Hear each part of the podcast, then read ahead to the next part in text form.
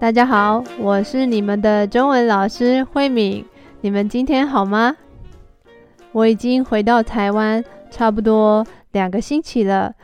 回台湾的感觉真的很棒，除了可以跟家人朋友见面以外，还有就是我们可以到处去一些地方玩一玩，真的很开心。因为在台湾现在已经完全解封了，就是我们没有隔离，也没有疫情的管控。所以要去哪里就去哪里都很方便，呃，只是在外面我们还是需要戴口罩，而且现在我们在路上、在户外的地方都不需要戴口罩了，从十二月一号开始。可是，在室内的地方还没有完全解封。一些室内的场所，像是电影院啊，或是车子，我们在坐车、坐飞机，室内的空间还是需要戴口罩的。可是我觉得 跟中国比起来，已经轻松很多了。我不需要呃一天到晚去做核酸，所以我真的觉得在台湾的生活 真的很舒服。我特别觉得很珍惜可以在这么舒服的地方生活，而且最主要的是。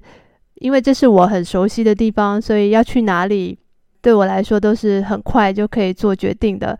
比方说，我想去哪里玩，我不需要花很多时间查资料什么的，因为那些地方是我本来就知道的。所以真的觉得啊，回到自己的家乡特别开心。今天呢，也想跟你们聊一聊一个我一直都很想跟你们分享的话题，就是台湾的教育制度。因为最近跟一个德国学生聊到，德国的教育制度跟台湾真的很不一样。我问那个德国学生：“如果你的孩子以后要念书，你想让他念台湾的学校，还是去德国念书呢？”他说：“哦，这是一个很难的问题，因为他很喜欢台湾，可是他不太喜欢台湾的教育。”其实他也觉得德国的教育有一些不太好的地方，但是跟台湾的教育相比之下，他觉得至少德国的教育是孩子在小的时候，比方说他们从五岁、六岁到十二岁之前都是小孩的时候，这段时间他们玩的时间是很多的。可是他看到在台湾很多孩子，他们可能从幼稚园的时候就开始要学习很多东西，可是玩的时间没有那么多。他觉得台湾的教育太强调学习了，尤其是当孩子还很小的时候，他觉得玩也是一个很重要的部分。我觉得每次讨论到教育制度，都会有很多不一样的观点，我觉得非常有意思。因为每一个国家的教育制度都很不一样，那我觉得那个教育制度也就是那个国家的特色，所以我今天也想跟你们分享一下台湾教育制度是什么样的。那我们的特色是什么？为什么我们这么强调学习的重要性呢？首先，我先从台湾教育制度的时间来看，台湾教育制度的时间就是我们上学的时间。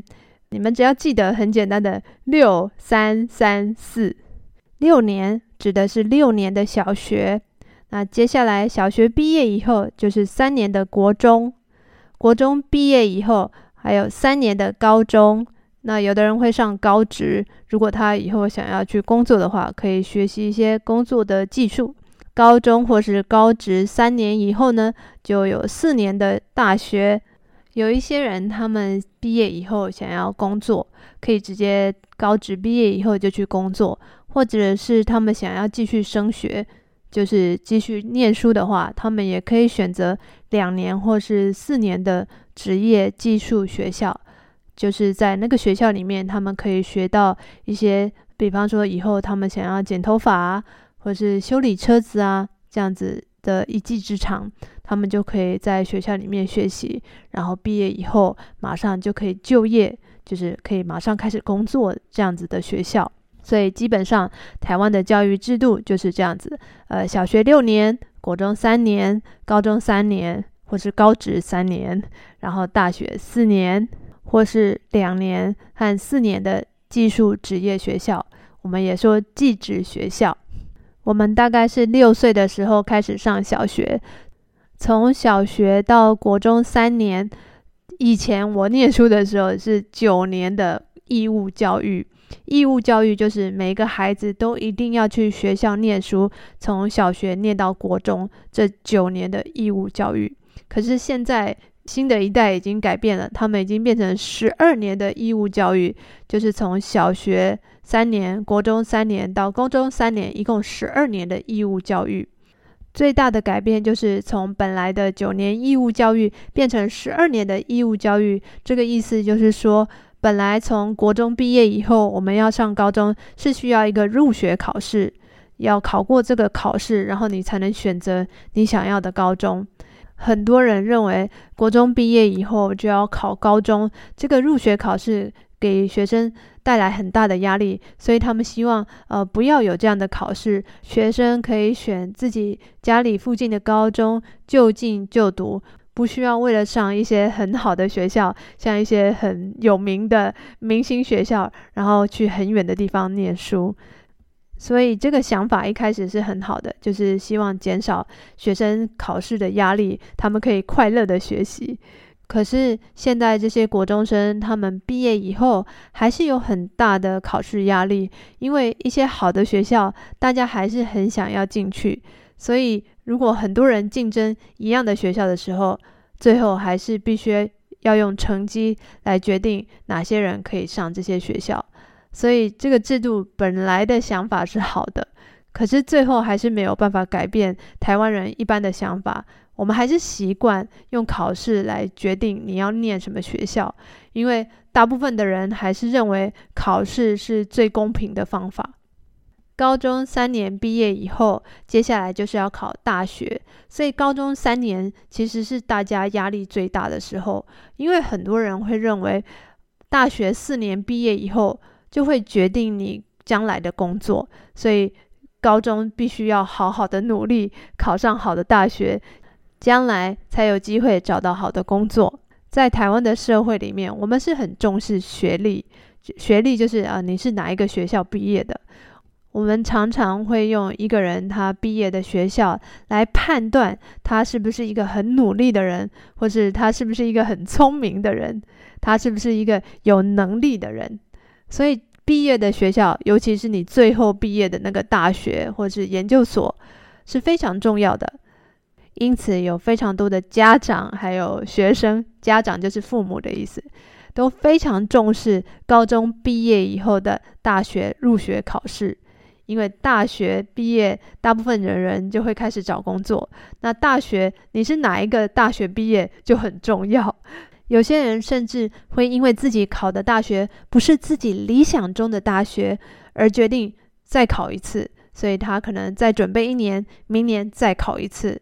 有些人可能还会考两次，甚至是三次。比方说，他想要以后将来想要当医生，那台湾念医学院几个比较有名的医学院就那几家。如果没有考到很顶尖的那几所医学院，我们在选择自己将来要念的学校的时候，我们会有第一志愿、第二志愿、第三志愿。这个意思就是啊，我第一个最想上的大学是哪一个？那还有第二个、第三个，有些人是他只有一个志愿，他特别想上某一个学校。如果那个学校没考上，他宁愿明年再考一次。不过这样的人，呃，毕竟还是少数。大多数的人大概考一次就决定自己将来要选哪一个大学了。而且现在台湾的大学录取率非常高，几乎百分之九十以上的人都可以上大学。只要你参加考试，几乎你一定可以上大学。所以现在台湾上大学的情况是人人可以上大学，而且上大学以后毕业的门槛也很低。大学四年，如果你不是特别用功，但是成绩也不是特别差，几乎人人都是可以毕业的。那么这样的教育制度到底有什么优点和缺点呢？台湾的教育制度，主要是以考试的成绩为主，一切的努力都是为了考试考得好，将来才能念好高中，才能念好的大学。这样的好处是，每一个人都可以去努力，这个努力是很公平的。你越努力，你可以考上越好的大学。考试的成绩就是你努力的结果。很多人认为这个是最公平的方法，但是并不是每一个学生都很会考试，他们可能有一些其他的才艺或是才能，不是从考试可以看出来的。所以这样的学生，他们在这种考试制度之下就很吃亏。他们没办法在考试上面有很好的成绩，他们可能就没有办法选择一些理想的学校。现在的考试制度已经比以前更多元了，就是你可以用一些其他的方式来证明自己的能力，比方说，呃，我很会唱歌，或是我很会运动。如果你有一些特殊的才能，你就可以透过这些课外的表现，比方说在学校外面参加比赛啊什么的。那这些成绩也可以帮助你申请到一些不错的学校。现在台湾这种多元升学的管道越来越多。我们说多元升学管道，这个意思就是说，不是只有考试，除了考试以外，你还有很多其他的方式。听起来好像选择比较多，对不对？但是在台湾的教育制度之下，其实老师们很重视学生的学科成绩。所谓的学科成绩，就是国文、英文、数学这些比较重要的学科。我们在学校里面花很多时间，让学生练习怎么准备考试。所以大家就是忙着准备考试，很少人会去想到啊，我跟别人有什么不一样？我有什么特色是别人没有的？我有什么能力是别人没有的？大家都是为了同一个目标去努力。这个目标就是考试拿到好的成绩，所以虽然现在我们的多元升学管道就是啊，如果你有不同的能力，你可以用不同的方式来申请。可是问题是，我们在学校的时候，并没有让学生去探索自己的兴趣的机会，没有那么多。因为我们可能觉得啊、每天连写功课都来不及了，每天连呃准备考试的时间都来不及了，我哪有时间去想啊、我跟别人有什么不一样？呃，我以后想做什么？很少学生会很认真的去思考这些问题，所以他们选择一个最轻松的方法，那就是跟别人一样啊。因为我不知道我自己有什么特色，所以我就跟大家一样，呃，选择一个最安全的方法。就是好好准备考试，然后考上一个大学，这样子我就比较容易找到工作。我觉得这是台湾教育一个比较大的问题。我们在学校的时候，因为为了考试，大家有一个标准的答案，所以我们很少去思考一些问题。因为不管我们怎么思考，最后我们还是要面对每一个人都有一模一样的考试的题目，还有一模一样的考试答案。光是要准备考试就需要花很多时间了，我们根本就没有那么多时间去思考。这个就是台湾的教育受到最多人批评的一点。大部分的学生都有考试的能力，可是缺乏了独立思考的能力。考试的时候，你只要知道啊，怎么写这个考试就好了。那为什么会这样？那为什么我们要学习这件事情？不需要想。因为考试不会考，所以我也懒得去想了。而且，甚至有的时候，我们会为了要准备考试而牺牲其他科目的学习。比方说，我们觉得考试最重要的就是英文啊、数学、国文、社会这几个重要的学科。那除了这些学科以外，比方说运动啊、音乐课啊。或是其他呃比较不重要的课，都很有可能会被拿来当做学习学科的时间。说了这么多坏处，我们也不能忽略台湾的教育制度其实也是有很多优点的。我觉得第一个最大的优点就是我们的学费是比较便宜的，所以几乎人人都是念得起学校的。从小学到高中到大学，如果都是公立学校的话，其实学费真的很便宜，还是要自己付钱，不是完全免费的，但是真的不太贵。那可是有些人，如果他考上比较贵的学校，比方说私立学校，一般来说，在台湾比较好的学校都是公立学校。比方说高中或是大学，在台湾一般来说，公立大学都是比私立大学更好的，而且考试的成绩要更高的。其实，如果你真的想要省钱的话，你就真的要很努力的考上公立大学。如果你考试的成绩没有那么理想，没办法考上公立的学校，你可能只能选择私立的学校，那就得付比较贵的学费了。不过整体而言，台湾的学费跟其他的国家比起来，还是便宜很多的。第二个就是台湾的教育是非常普及的，几乎百分之九十以上的人都会念完高中，而且在台湾大学毕业的人口大概是三分之一，也就是说三个人里面就有一个人是大学毕业的，所以受过高等教育的人也是很多的。那这样的好处是大家的教育水准是比较平均的，不会落差太大。第三个好处就是公平。因为我们用考试的成绩来决定你可以上什么学校，大家认为这是一个比较公平的方式。因为其实如果你想要用其他的运动成绩或者是其他的课外表现，比方说啊，我的英文特别好，或是我的呃小提琴拉得特别好，这些东西都是要花钱去学习的。如果有一些家庭，他们没有办法让学生去学习一些特别的才艺，比方说学钢琴啊、学打高尔夫球啊，这样子的运动项目都是要花很多钱的。那有些父母他们没有那么多钱培养孩子这些才艺的话，他至少好好念书，他还是有跟其他人一样的机会可以选择好的学校，至少在这一点上面是公平的。也就是因为这个原因，到现在我们还是觉得考试制度是最公平的方法。